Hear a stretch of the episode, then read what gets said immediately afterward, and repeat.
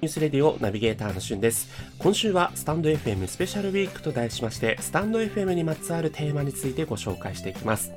今回はスタンド FM の番組配信の仕方ですね。でまあ、あの解説することもなく直感的に使えるような作りになってるんですけども、え自分なりに解説していきます。まずあのトップページのね、一番下のところの真ん中にありますマイクのボタンを押していただくと、もういきなり番組配信の、えページに飛びますけれども、何喋ったらいいかわからないという方ね、右上の方にあるハッシュタグのテーマというところを押していただくと、え週替わりでいろんなテーマについて書いてありますので、それにまつわることを話すというのがいいかなと思います。。あとは、あの、続けていくうちにレターというのをもらえると、左下のレターボタンを押すとね、そういったレターを引っ張り出して、えー、喋ることもできますので、えー、その点もいいかなというのと、あと、あの、いきなりね、1回の収録でこう配信じゃなくて、右下にある下書きというボタン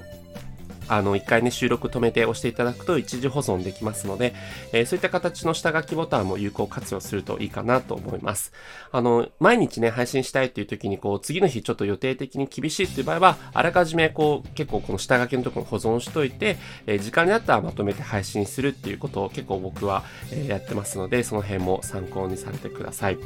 えー、そしてあの、そういった番組一通り収録した後にですね、え、BGM を決めることがあるんですが、前後5秒ぐらいですね。ま、これを計算して、あの、この3分の作りやってるんですけども、えー、いろんなジャンルの BGM があって、前よりもかなり増えたんですよね。はい、今後も増えるのかなというふうに思うんですが、ご自身の番組に合うような、えー、BGM をつけられるといいかなと思います。そして、えー、次の画面遷移していくと、タイトル、カテゴリー、えー、放送の説明というのをこう、つけてですね、カバー写真はあのつけてもつけなくてもどっちも配信できるんですけども、えー、カバー写真もしつけない場合は、ご自身の番組のアイコンがそのまま使われるという感じになります。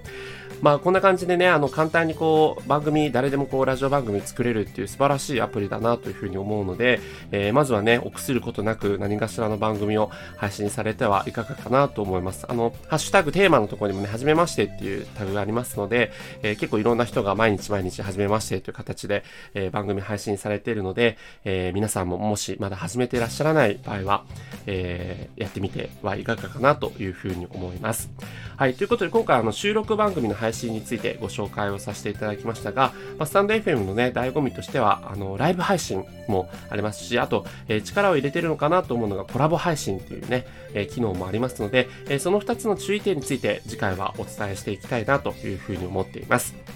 ということで、えまたぜひともお会いしましょう。Have a nice day!